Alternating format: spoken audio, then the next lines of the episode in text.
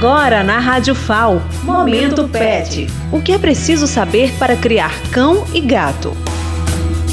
Olá pessoal, tudo bem com vocês? Hoje vamos abordar um pouco sobre os temas o que meu cão deve comer e o que o meu gato deve comer.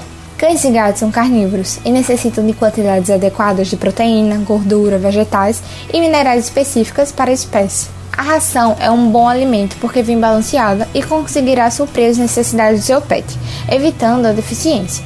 Por isso, o cachorro deve comer ração de cachorro e o gato ração de gato. Existem rações secas e úmidas que vêm em latinhas ou sachês. A ração seca pode ser deixada disponível todo o dia. Já a ração úmida, que tem mais água, que é uma vantagem para animais que bebem pouca água, devem ser consumidas na hora e ser conservadas em geladeiras após aberta.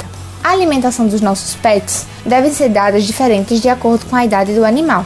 Após a amamentação, a partir dos 30 a 45 dias de vida, o seu pet já pode começar a comer ração de filhotes, que deve ser dada até um ano de idade. No início, quatro vezes ao dia, reduzindo gradativamente, até duas ou três vezes ao dia, que é a frequência recomendada para um adulto. Durante o crescimento do animalzinho, é notável perceber que eles podem ficar interessados em comer outros tipos de alimentos, além da ração. Mas seja cuidadoso, pois alguns alimentos como frutas, por exemplo, maçã e banana, até podem ser dados como lanche, mas outros alimentos como chocolate, café uva passas podem intoxicá-los, deixando eles doentes. Um outro tipo de alimento geralmente muito bem-vindo pelos animais é a ração molhada, que vem em sachê ou latas, que pode ser dado todo ou misturado com a ração seca. A partir de um ano de vida, seu pet deixa de comer a ração de filhote para comer a ração de adulto. Então fique atento para a mudança de ração para não fazer mal ao seu bichinho. Toda troca de ração deve ser feita de forma gradativa.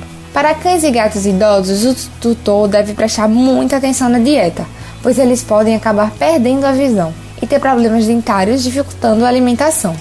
Além da ração de filhotes e adultos, existem rações para idosos, como também para obesos, esportivos, entre outros.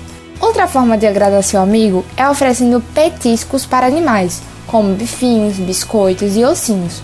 O veterinário pode tirar todas as suas dúvidas sobre o que seu animal pode ou não pode comer. Bom, então é isso, pessoal. Alimentar o seu pet de maneira correta não é uma atividade difícil. Curtiu essas dicas? Então fiquem ligados que logo voltaremos com mais dicas como essas.